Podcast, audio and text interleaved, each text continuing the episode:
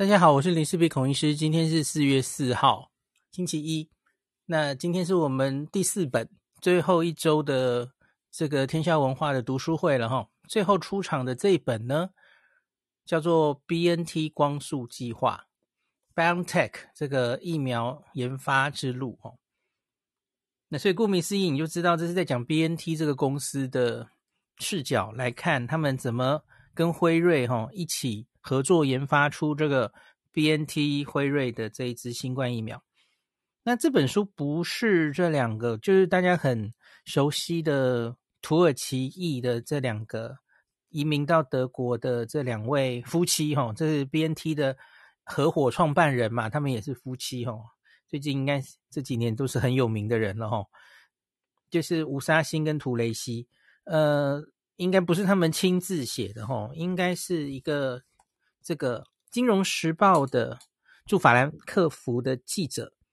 他访问他们两个人，那以他们两个人的视角采访他们，不是用第一人称，然后来描述 BNT 是怎么做出这支疫苗的哦。那这本跟我们介绍的第二本书《辉瑞登月计划》哦，假如你合在一起看哦，会有一些乐趣。怎么说呢？因为这两家公司啊。前一本因为就是老板的视角嘛，哈，辉瑞老板的视角，那这里等于就是 BNT 老板的视角，所以虽然是他们两个公司合作，然后一起研发，排除万难研发出这个疫苗，可是你从 BNT 这边看到的事情，然后对同一些事情的解读，其实会跟辉瑞老老板那边不太一样哦。你其实想想看，这是一个小虾米跟大鲸鱼了哈，那。BNT 主要是合合作提供他们的 n R N A 的技术前端哦，那他们需要借重于大公司辉瑞的财力，辉瑞对于各国法规单位的熟悉，辉瑞的量产丰富的经验，执行临床试验的能力，好，他们要各司其职。那所以 BNT 主要的工作其实应该是在前面比较辛苦哈，他他们这个。竟然在这个第一期临床试验哦，他们总共做了二十个候选疫苗哦，那一个一个测试，看哪一个是最好的哦。那最后筛选到四个进入人人体试验。那这一段其实在前面辉瑞登登月任务也有描述哦，他们就是很烦恼，到底应该要选哪一个进入第三期。这这个也是这本书我觉得很。值得跟大家分享，因为 BNT 这个两个老老板哦，很明显是比较学术性的哦，比较像科学人，不像商人，所以他们看事情其实这个描述就跟辉瑞那边写的不太一样。所以这点我等下可能可以念几个章节，是我觉得还不错，可以跟大家分享的哦。那因为这是 BNT 访问 BNT 这两位夫妻老板哦，所以。这整本书也偏向比较学术哈，我觉得它比较类似牛津的那一本。那牛津哈那本做出 A C 疫苗的那那一本，那它会比牛津深一点点哈，涉及 mRNA。那主要的原因是因为哈，这个 BNT 早期啊，在遇到这一次新冠疫情之前，其实他们一直的目标是做出癌症的疫苗。他们的专精领域是癌症哦，这个跟莫德纳有一点不一样。大家记不记得莫德纳？我们在第一本书的时候有跟大家分享哦。莫德纳大概在这次疫情前大概几年，他就转向以疫苗为为主的任务哦。这是一个台湾人的建议之下嘛，哦，大家应该记得。所以莫德纳在疫苗上其实比较有经验，也已经投入了比较久。可是 BNT 不太一样，BNT 在这次疫情之前，真的就是很专心在做癌症药物的哦。所以因此，他们某种程度上在这一次，大家都决定要拼出这个新冠疫苗对于病毒的疫苗的时候，哈，那 BNT 要付出的转型跟努力会比较大哦，比莫德纳多很多。他们有很多事情是没有答案的，所以他们才需要做二十种候选疫苗，然后慢慢的去选嘛，哦。所以颠颠簸簸的哈，那可是我觉得他们最后就是后发先至。大家记不记得最早的时候哈，我们应该在第一本书有分享过吼，其实 AZ 一直是全一直非常领先，那莫德纳也不落其后啊。可是最后后来居上的是 BNT 跟辉瑞这一组吼，就这蛮蛮妙的一个过程吼。好，那这一本书的很简单的简介哦，研究癌症免疫疗法的 BioNTech，它凭借对于 mRNA 这个技术跟信念，在疫情爆发后，以大胆的创意跟精确的科学态度，用不到一年的时间开发出了划时代的 BNT 疫苗。他们自己把这个计划叫做“光速计划”了哈，记录了本世纪最重要的医疗里程碑 ——BNT 疫苗的研发过程，刻画了 BNT 创办人吴沙欣、图雷西的救世意志，新科技疫苗研发的科学进展，生技公司在商场还有政治，这这这本书也有提到一些政治哦的合作协调。最终得以让 BNT 疫苗迅速问世，成为人类打赢这场战役的先锋。然后有几个，呃，像是这个德国总理梅克尔前前德国总理梅克尔有说，评论这本书了哈。他说吴沙欣在二零二零年一月二十四号就明白了这场全球大流行的规模，我远不及他的速度。一月二十号、二十四号，你知道那还是这个病毒根本就还在武汉的时候，哦，还没有传遍全球的迹象，WHO 也还没宣布全球大流行嘛，吼。可是吴沙欣他是医师，这两位夫妇他们原本都是医师哦，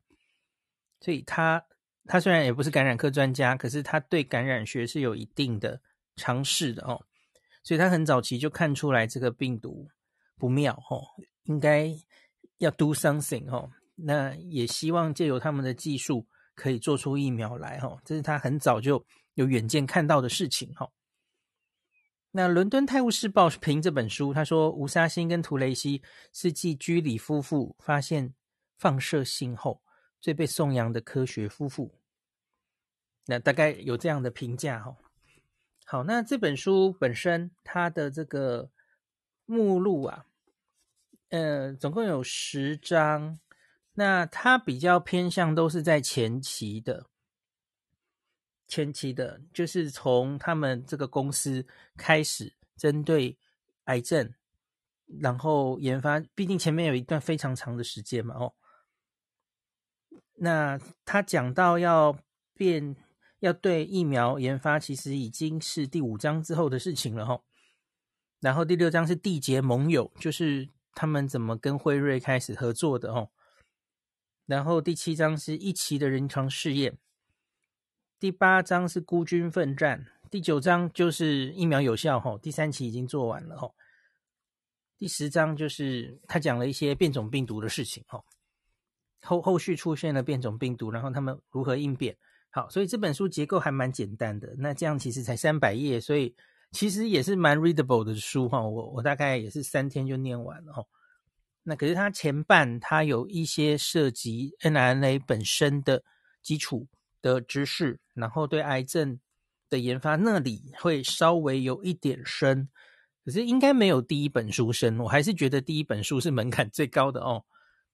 那所以你要我说，现在已经四本书了嘛？你要我说这个入门最容易入门的哈？我觉得还是辉瑞老老板的那一本，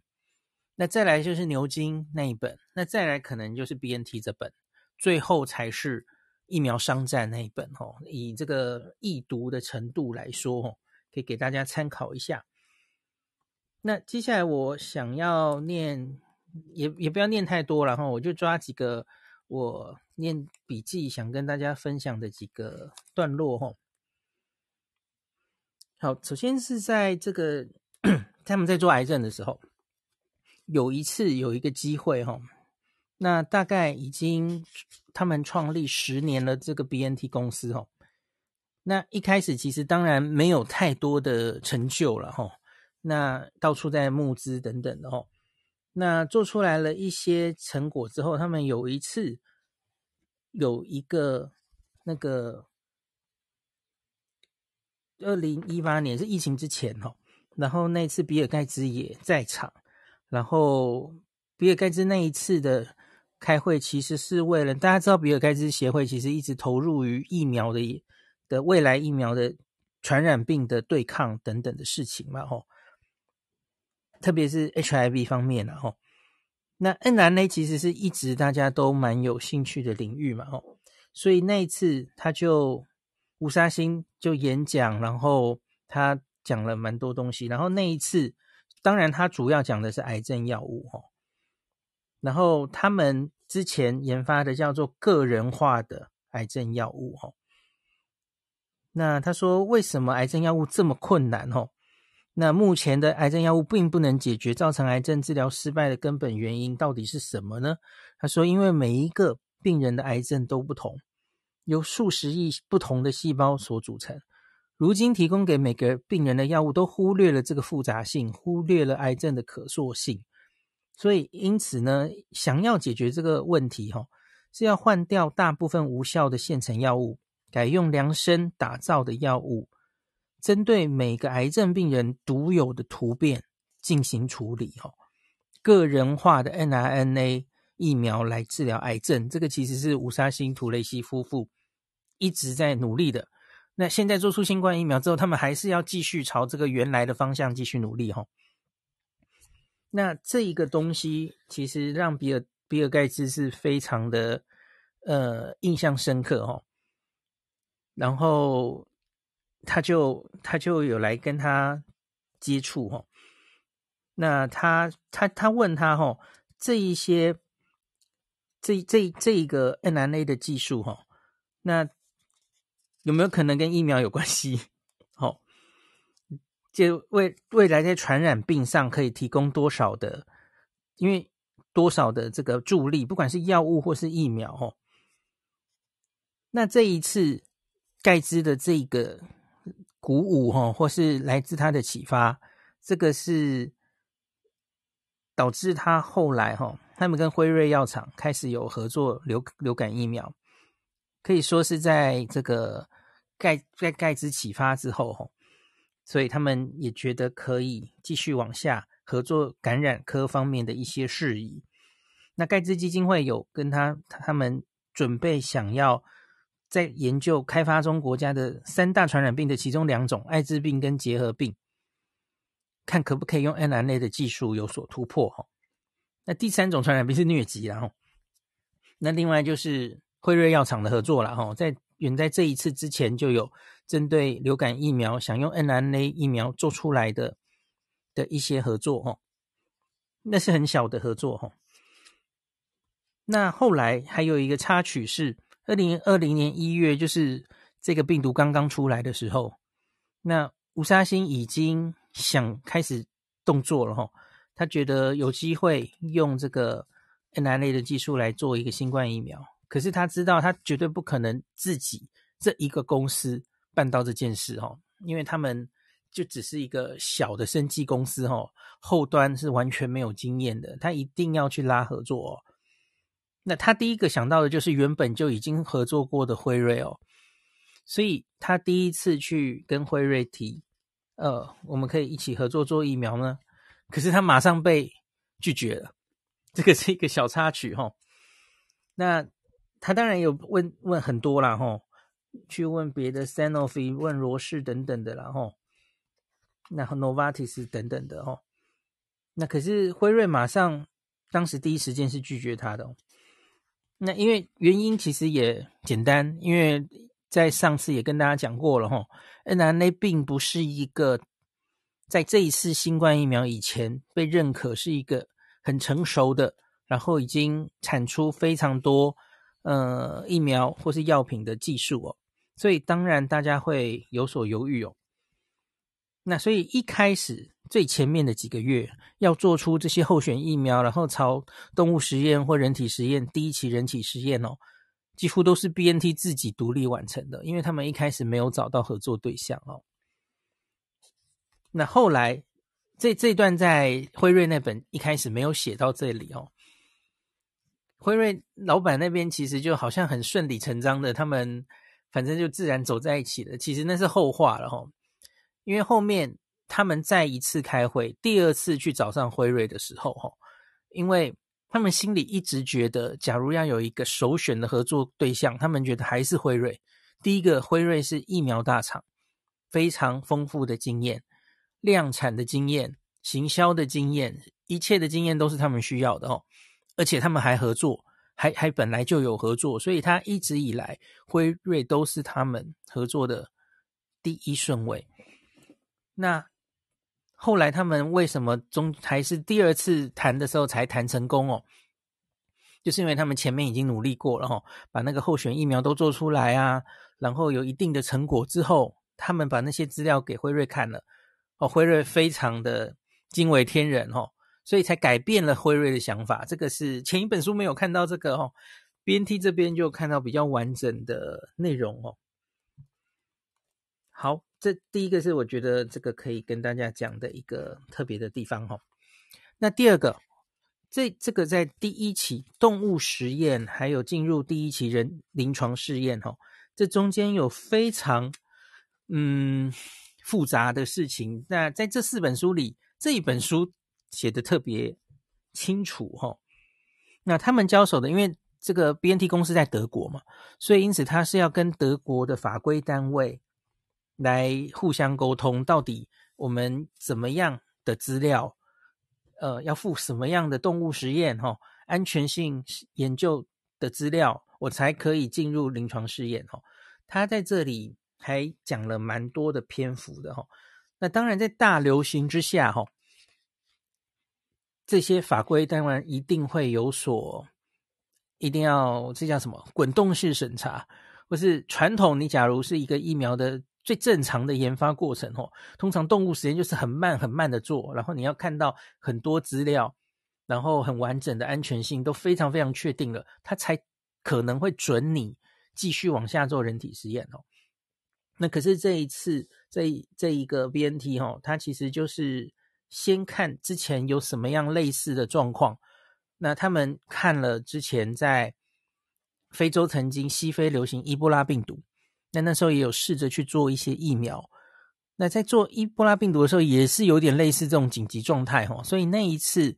全世界的法规单位对于伊波拉病毒前面的动物实验，然后接到人体试验，也有一些比较快速的做法哈，那他们就参考那个，然后跟德国的这个呃。监管单位就互相的商量，到底要怎么样才可以继续往下做哦。这个这本书有琢磨蛮多的哈。临床试验真的是蛮辛苦的，然后那他们也说这个，其实他们没有省，最最终是没有省略掉任何步骤，该有的动物的安全性实验其实都还是做出来了哈。那只是。他们可能会采取比较弹性的做法。那其实很多其他国家的法规单位也是这样了。你第一期啊，对不起，你这叫做前临床了哈，在动物实验上做到一定的程度，它就可以允许你往下走了。有一些可能要花比较多时间的，它就让你同时做了哈。那大概就是这种弹性。那这本书里面有讲比较多哈。好，那我们继续往下，我觉得。这个比较有趣的就是那二十种疫苗，那他们到底到底是怎么样选出来的哈？那首先要说这个，因为怎么选这二十种疫苗牵涉到了哈，他这里讲的就比前一本书更深入了哈，因为牵涉到了他们前面十几年对于这个肿瘤疫苗。对于对抗肿瘤，要怎么样训练我们的人体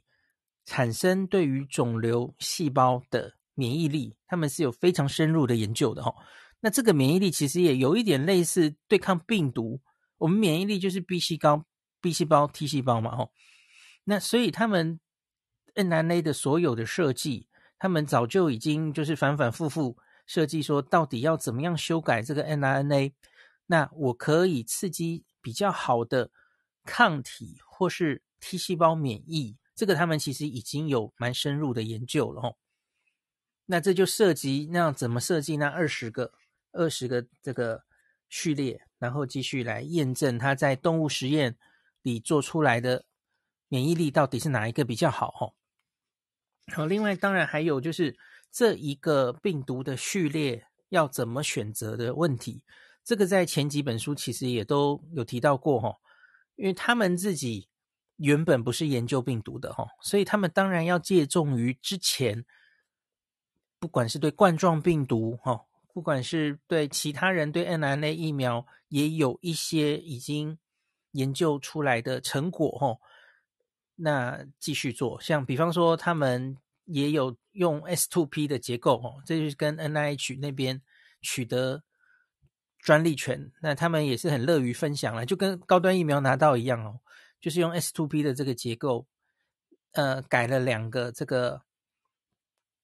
位点，然后就可以让它这个结构是在进入细胞之前的状态，然后可以产生比较多抗体的这件事哦，这个结构，呃，BNT 也有取得它的专利，这样。第一个是这个，第二个是他们那时候挣扎的两件事情哦。前一本书我有稍微讲一下，可是这一本书有讲更多哦，就是他们到底应该要选择，呃，比较短的，就是在这个结结合受体的比较短的基因序列就好，还是要选择全长的基因序列？这个他们其实也挣扎了很久哦。我前一本书只是大概的跟大家说，呃，全长的理论上比较，假如未来病毒有突变，那可能会比较容易还是有效吼，因为因为你假如只有这个受体结合的部分的那一个序列吼，万一病毒一变种，就针对在那里变种的话，哇，你这个疫苗搞不好就会失效了吼。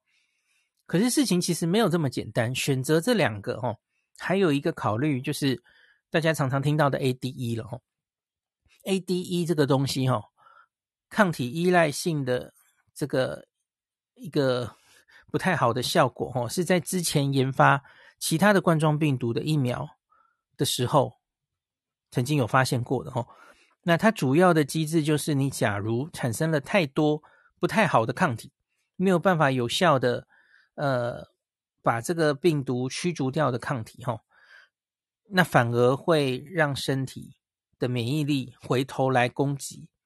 自己的细胞，所以理论上是产生越精确的、越好的中和抗体越好。所以你假如是摆一长段全部的鸡蛋白都摆进去，吼，你可能会产生太多没有用的抗体，所以这也是他们那个时候很复很不太确定该选什么，哈。莫德纳倒是很很决绝的，就直接选了全长了哦。莫德纳没有什么犹豫哈，可 BNT 在这里就犹豫了蛮多的哈，所以他们才会有二十个待选疫苗。那在那个之前的那一本辉瑞登月任务里面哈，我觉得登月任务里面就比较都是讲辉瑞这边，好像就是所有的决定或是所有的呃 都是他们做的哦。看不太到 BNT 做了什么哈，可是你在看 BNT 描述这同一件事情哦，我觉得这个可能比较接近真相哦，因为 BNT 跟辉瑞哈，很明显就是小巫见大巫嘛。那他们在谈这个合约的时候，你知道难免可能就是各自为自己的公司会要要捍卫自己公司的权利嘛哦。那 BNT 这边会很怕说，哎，我们这些。这是 NRNA 的技术，都是我们的商业机密耶。诶，我这样就给你了，这样会很担心，所以合约上可能要定得很清楚等等的哦。那辉瑞那边其实就是因为自己家大业大嘛，所以当然也会觉得，诶，其实我们比较懂啊，然后会有这种状况了哈。那其所以在早期两边的法务、两边的人员在沟通的时候，其实是有一些摩擦在的哦。那可是有一次，吴沙欣就直接走进那个视讯会议的的现场，然后他就直接说：“我们一切都可以放弃，因为他觉得这个时间呐、啊，时间不够用了哈，这没有办法在这边錙錙铢必较所有的这些权利哈、权利义务的事，签完约那大概都已经 天亮了哈，可是这个一刻都不能缓了哈，合作要马上开始哦。”所以，因此那一次吴沙欣其实就很、很应该说断壮士断腕嘛。他说：“我们其实没有什么需要坚持，一定要就你们觉得该怎么做就怎么做。他做了非常大的让步哦。那可是他唯一有一个坚持的就是，候选疫苗要选什么，我们要有完全的决定权，这个要听我们的。就是他放弃了非常多权利哦，都白纸黑字写下来。可是因为这个是 mRNA 技术，最后在最早。什么疫苗候选疫苗要进入第三期？他很坚持，这个一定要听我们的，因为这个我们比你懂。好，所以这个上一本书没有写哦，上一本书写的好像是辉瑞老板决定的感觉哦，其实不是。照照 BNT 这边的说法，这是他们不愿意放弃的哦。那所以呢，那次决定要选最后剩下的四支疫苗的哪一支的时候呢？那当然，慎重起见，他们也是完全都请辉瑞的重要的的科学家都参与一起开会了哈。那可是这里看起来最后就是是 BNT 这边决定的，那辉瑞当然只能出意见，可是主要决定最后读哪一支的，看起来是 BNT 的选择哈。这个是我觉得蛮有趣的哦。当然现在看起来哈，他们应该算是读对了哈。那这个细节其实上上次那本书也有提到一些了哈。那就像是呢，这本书的最后一章，我刚刚有提到，它是有说后来出现了变种病毒的事情嘛？哦，那可是他说，在变种病毒 Alpha 后来出现了 Delta 的时候呢，那 BNT 这对夫妇呢，就心里觉得幸好幸好我们当时是选择了。那叫 B two 嘛，吼，就是这这只是全长的疫苗，而不是只是很短的，就只有结合受器部分比较短链的这个疫苗，吼。因为他们其实本来就有预期到这个病毒大概会一直突变，吼，会面临这种现象。那我刚刚原来讲的会担心 ADE 的状况，吼，其实基本上在临床试验成功的那一刻，吼。已经不太有担心这个疫苗会造成 ADE 的一些想法了吼，因为你假如吼这个病疫 ADE 顾名思义就是你打了疫苗的人，后来遇到真的病毒的时候，反而会比较严重哦，这是 ADE 的定义啦吼，操作型定义。我发现很多人就是口上都说会怕会有 ADE 啊，怎么样怎么样，可是他其实根本不懂 ADE 是什么哦，太常见了吼。那临床试验揭晓前，其实大家也都很担心哦，因为学理上动物实验或是怎么样做出，应该不太有 ADE。可是 ADE 的定义就是打了疫苗的人，有一点像是得过登革热一型的人哦，你第二次遇到登革热的不同型的时候，喂，你结果变成登革出血热比较严重哦，因为你原本产生的抗体对于第二支病毒它是。比较不有效的一些抗体，那反而回过来攻击我们的身体，这叫 ADE 了哈。那他们在临床试验揭晓的那个时候，哦，发现哦，打疫苗的人几乎不会得病，然后得病的都是有打疫苗的，然后呢，在打疫苗的这边并没有重症的那一刻，其实他们已经觉得 ADE 应该不会是问题了哈。那事后证明大概也是这样嘛哈。大家想一下，现在变种病毒哈都已经变到第几代去了哦？病毒一直变，病一直变。理论上，它假如有类似登革热病毒 A/D 这种现象的时候哈，我们这些原本得过前面自然感染的人，或是针对原始株打疫苗的人产生的这个抗体，那现在最明显嘛？但对对了，到了这个已经几乎改头换面的 Omicron。假如 ADE 这一个现象在冠状病毒真的是严重的话，吼，那这些得过自然感染或是打过疫苗的人，再得到 Omicron 应该要重病才对，可是没有嘛？很明显的，我们看到了你之前自然感染的人，或是打过疫苗的人，或是两者加在一起 Hybrid Immunity 的人，反而对于 Omicron，也许你还会受感染，可是问题是几乎都不太会重症，有非常好的。保护效果，因此不要再跟我讲 ADE 了哈，这这个新冠病毒目前看起来没有什么 ADE 的现象哦。那另外有有人担心，就是学理上哈，哎，这个我有岔题，我我岔题岔出来了哈，因为这本书 ADE 没有讲那么多了哈，我只是跟大家补充一下。学理上，大家诶，李冰英老师也跟大家讲过嘛，吼，呃，灭活疫苗是会比较担心会不会有 ADE 现象的一种疫苗，吼。那可是呢，假如灭活疫苗哦真的有 ADE 的这种现象的话，那我们也应该大概会在中国大陆或这一次的香港会看到了，吼。那你应该会看到打科兴的人、打国药的人，这次的 Omicron 反而容易重病。没有，我们没有看到嘛，吼，我们看到的反而是，诶，其实多少还是有一定的保护效果，吼。就所有的疫苗其实对 Omicron 几乎都没有什么防感染的效果了，吼。那可是在香港看到科兴，它还是多少有防重症的效果，吼。可能没有 BNT 那么好，可是还是有一定的效果。这个智利也有看到过嘛，吼，反而没有变重症啊，所以我觉得。可以休矣吼，不要再说 ADE 这三个字了。现在看起来，A D 应该是不会存在的了吼，特别已经有一只完全改头换面的 Omicron 来告诉我们的这件事了吼，大概不需要担心这个现象了吼。好，我岔题出来了。呃，有一个他们两个的背景，好像应该要 交代一下，我应该在最前面讲才对吼。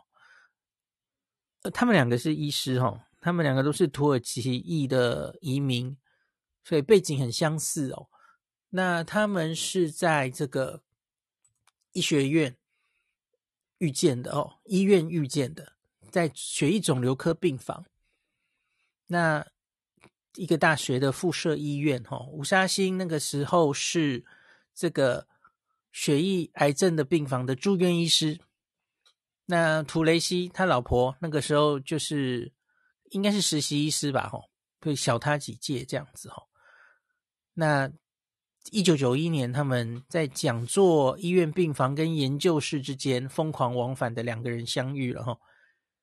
那所以他是就是学生跟住院医师的关系，这其实跟我跟我老婆一样。然后同时也是吴沙欣是他的主管兼职场的导师，哈。那他们那时候一起看照顾癌症病病人嘛，哈，大部分的病人来日无多，他们必须常常跟病人说，吼，我们所有可以用的治疗方法都已经用尽了，哦。那每一天他们就看着这种无情的疾病带走病人的性命，病人在生命的最后时刻，甚至没有一双温暖的手握住他们。那就是在这样恐惧的氛围当中，某天下午巡房时间，他们两个对上了眼，然后就开始谈恋爱了哦。那他们很快就发现，除了相似的土耳其移民的背景之外，两个人还有更多共通点哦。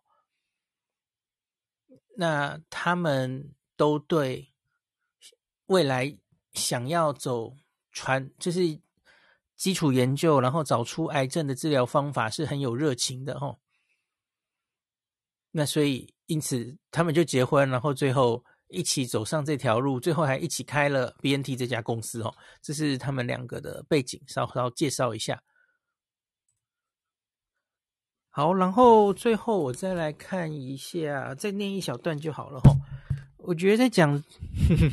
这个疫苗政治学这边还蛮有趣的哦。因为记记得上次辉瑞那边，辉瑞那边其实就是讲美国那边嘛，吼，美国那边的大选的时候，他们面临到哪一些政治的、政治的一些可能想要的干预，哦。那当然，BNT 也没有办法免免到这样的状况，哦。那我这里来讲一下价钱的问题好了，因为上一次辉瑞有辉瑞那边的说法嘛，哦。那可是理论上，BNT 也是可以独立谈决定它的价钱的哦，因为他们各有不同的销售的呃区域嘛，他们合约上已经分好了哦。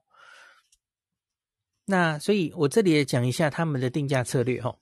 因为这个跟辉瑞的想法就完全不一样，大家可以参考一下哦。呃，等我找一下。好，比方说一开始，其实他们非常难定定价的原因，是因为哈，因为 BNT 连自己的成本都没有办法估算，因为他们不知道他们会用哪一种疫苗，然后剂量大概用多少，所以因此 BNT 其实一开始辉瑞也是回避定价的问题哈。那等到后来莫德纳、AZ 价钱都出来之后哈，那别的国家就。一直在来逼他们啊！你们价钱到底多少，我们才好决定要 跟哪一家订货嘛？吼。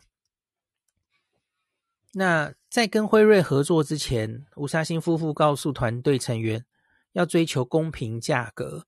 对于有能力支付者，像是美国跟欧盟，要收取最高费用；至于中等收入国家，大概只需要付一半的价格。那跟较富裕国家多收的费用可以贴补。以激进成本价供应给开发中国家，好，这样的做法哦。那在反垄断的公平交易法规范下，BNT 跟辉瑞哦，不得在各自市场上制定一致的疫苗售价，没有法律机制可以阻止另一方定定他们想要的售价。可是双方可以设立原则哦。那吴沙星的原则很简单，就像他第一次跟辉瑞执行长博尔拉沟通的时候说的那样哦，价钱不应该成为向全球供应疫苗的阻碍哦。那可是下面这里就是 BNT 跟辉瑞很不一样的地方了哦，毕竟辉瑞是一个超级赚钱的大公司，可是 BNT 可不是哦。BNT 在这个。后来他在纳斯达克上市嘛，哦，可是在这个交易所上市之前，他亏损已经年连年增加了，哦。二零一八年底，BNT 累计亏损超过两亿四千五百万欧元，一年后这个数字成长到四亿两千五百万欧元。对于接受创投资金资助的生技公司来说，这是很寻常的现象。公司必须要撑得更久，才能走到药物开发的最后阶段。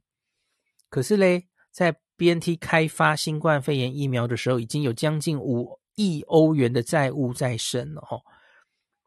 那在在这个公司有史以来第一项商业化的 mRNA 产品即将诞生之际，BNT 难以负担连售这项创新发明的代价。所以 BNT 是没有接受对于工业化国家提供成本价疫苗的想法哦。大家还记不记得那个时候辉瑞的老板？其实订的很便宜，一碗就是一一通一个普通的一餐的价钱哈。然后他也有说是用那个国家的流感疫苗，而且是最简单的流感疫苗，大概那样的价钱来定价嘛哈。大家应该还记得吧哈？可是 BNT 没有哈，因为他他没有办法这样做，因为他就是一个负债的小公司嘛哈。那他说，而且你不要忘记他们。最终还是希望最后要研发他们最想研发的癌症。虽然说哈，虽然说他们不是为了做新冠疫苗来赚钱，可是他们需要有合理的利润，因为他们要有那些钱继续研发他们的癌症疫苗。对，这个跟辉瑞的想法就完全不一样了哈。辉瑞上次老板的的调调就是有点是说。他记不记得他有说一句：“这个大药厂哦，一直都被 就形象不好嘛哦，他觉得这是他们挽回的一个机会，他反而是觉得这是一个疫情要解决疫情哦，不以赚钱为原则，大概这种原则哦，反而是获得民生哦。那可是这个 BNT 就不是这个想，这个是他们生死存亡的问题嘛哦。那他说，新冠疫苗的开发基础是建立在 BNT 的癌症疗法上。”疫苗所赚来的钱必须回流到公司，让 BNT 能够继续开发肿瘤药物。这一点对吴沙星夫妇来说是相当重要的吼。好，OK，所以这一点我觉得是可以跟大家分享的吼。两两者想的不太一样哦。好，那诶，我刚刚说政治方面吼，来，我来看一下，我是弄在哪里？有了。政治干扰哦，这里也有描述到美国那边哦，辉瑞要面对的问题是哦，在八月二十二号星期六早上，民调中一直处于不利地位的川普总统发了一则 Twitter，指责这个美国 FDA 之所以拖慢新冠病毒相关药物的开发进度，是为了阻碍他赢得美国大选。然后他推特就说：“这个 FDA 幕后的深层势力，让制药公司难以找到受试者来进行疫苗或药物的相关试验。很显然，他们希望把这件事推迟到十一月三日美国大选以后。然后 FDA 哈，这这个撤回抢氯喹宁的紧急授权的决定，也让川普气得跳脚。这样子，所以这里就。”有一些 这个政治上的状态哈。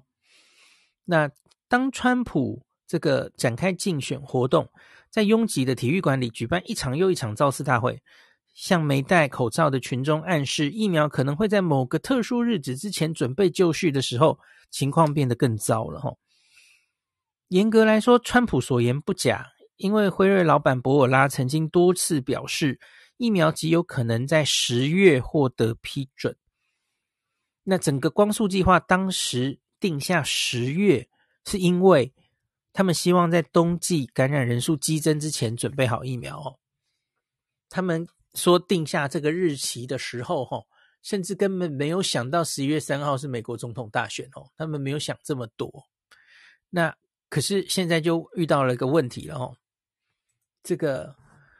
假如。这个川普为了政治上的优先考量，而向民众暗示药物开发过程可以变得更快，这恐怕会损害大众对疫苗的信心哦。那他的担心是对的哦，因为这个我也常跟大家分享那个 Stat News，他们有去做一个调查民调哦，二零二零年八月说有八十二 percent 的民主党员跟七十二 percent 的共和党员认为疫苗的核准与否。是受到政治因素的驱动，而非科学啊。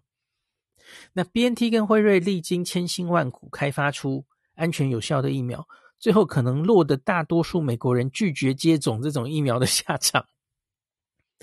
那这是吴沙欣夫妇经常讨论的情况，跟博尔拉一起交头交流哦，而他们越发觉得有必要阻止这件事情发生。这个东西。在上一本书也有提到，我上一本书忘记念给大家，所以今天一定要念给大家哦。所以呢，九月初哈，博尔拉第一次这个飞飞到这个德国，第一次碰面哈。那他们是第一次原原本合作的时候都没有真的碰面过哈。那他第一次见到他本人，然后花了很多时间聊天哦。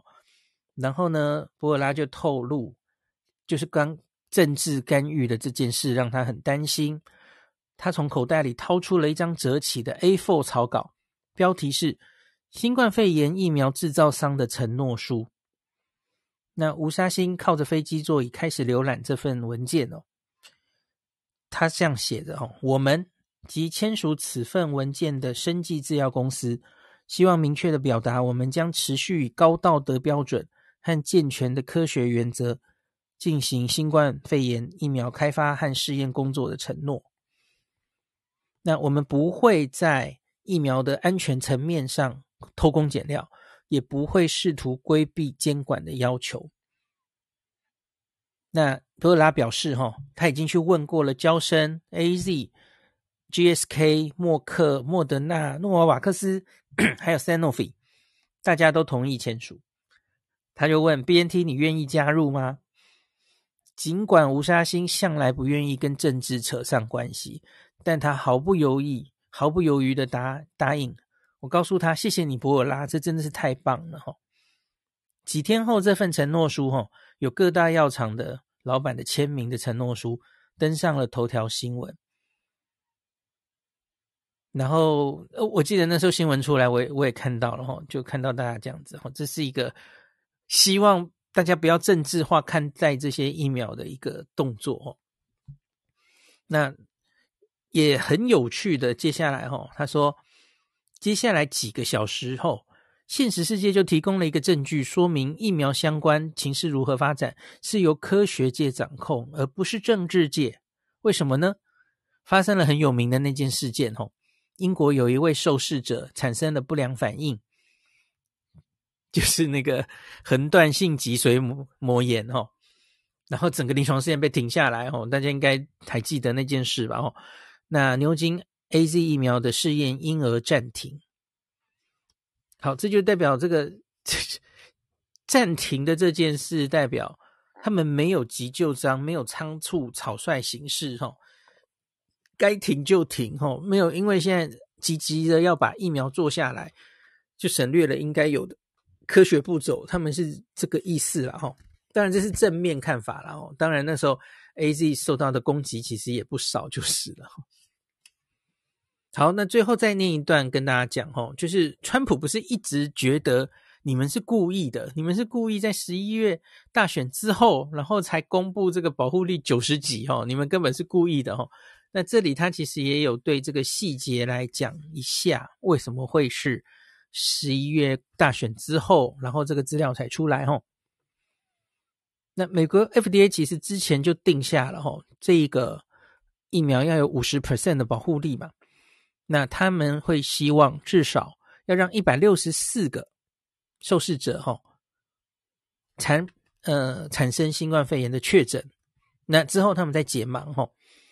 那 BNT 辉瑞跟 FDA 之前对于一系列的期中分析有达成过共识吼。那就是总共大概需要达到一百六十四个，可是前面在三十二、六十二、九十二，还有一百二十的时候，这应该都是经过统计分析去算的了哈，都可以做一个，呃，就是期中分析。那在这之中的每一个阶段，假如出现鼓舞人心的数据，就是一开始大家都不知道疫苗到底保护力可能是多少嘛，吼。因为你假如是两边差距非常大的话，也许你在三十二或六十二的时候就拉开了非常大的差距，那其实就已经可以初步宣布，这大概是很有效了哈。任务完成，那 BNT 跟辉瑞也可以开始申请疫苗授权哈，不需要等待其余病例的检验结果。那这件事情在什么什么发生了？在口服药上发生了，大家记不记得？在辉瑞的口服药还有默克的口服药。它还没有完全，它只是一个期中分析，可是发现这个有用药的人哦，可以大幅减低，非常明显，已经数据拉开了，那是可以有效的防止它变成重症住院，所以这个药物是有效的。那你假如还让这个嗯、继续收这个临床试验，让人在对照组，其实反而变成是医疗伦理上是不太可以的哦。所以意思就是，它其实可以提早结束的意思哦。好，那之前博尔拉其实都一直告诉媒体，他们大概很有机会在十月底完成一项其中分析哦。那可是到底来不来得及？主要就是还是看到底那个累积的确诊数是多少嘛哦。那然而这个几个礼拜很快就过了哦。那博尔拉澄清，他说这个。疫苗获得核准所需的步骤其实相当混乱吼。他说：“我们可能在十月底时知道疫苗是否能发挥效用，然后我们要等到累积到一定的数量，那获得数据的时间可能因为感染率的变化有所提前或延后。那接近这个总统大选的十月二十七号哦，那博尔拉告诉分析人员，不行，我们还没累积到三十二起病例。”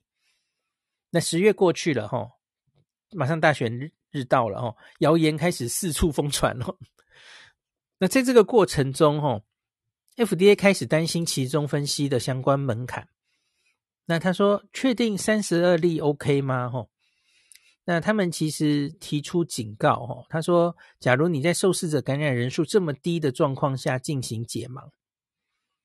可能会产生不可靠的疫苗效力评估结果。”那比方说，假如我们第一次解盲在只有三十二例的时候，哈，那结果疫苗效力只有五十六 percent，那你觉得大家会不会信任这个疫苗？有可能有问题，哦。所以他们其实又聚在一起，辉瑞跟 FDA，那两边都同意。那这样子，我们至少等到六十二例再公布疫苗效力好了，哈。那这表示公布日期几乎势必会推迟到美国大选之后了哈。那就科学的角度而言，这是正确的决定。取数行动负责人施劳威是这么说的哦，他认为样数样本数过小的数据结果可能无法代表整体社会。此外，少数民族、少数族裔的样本数也太少。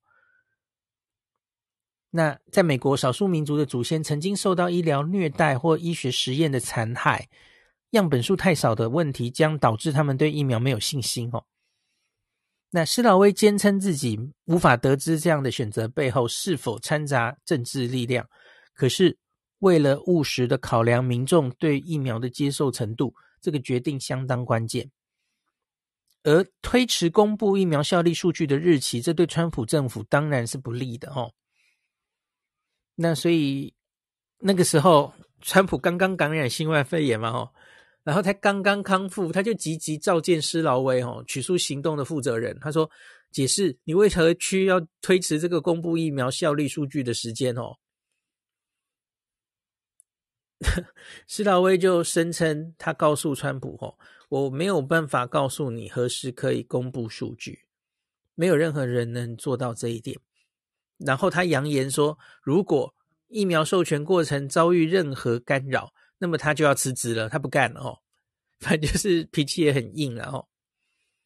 那此外，他自己也表示哦，从科学的角度跟川普解释解释需要等待六十二位受试者确诊的原因。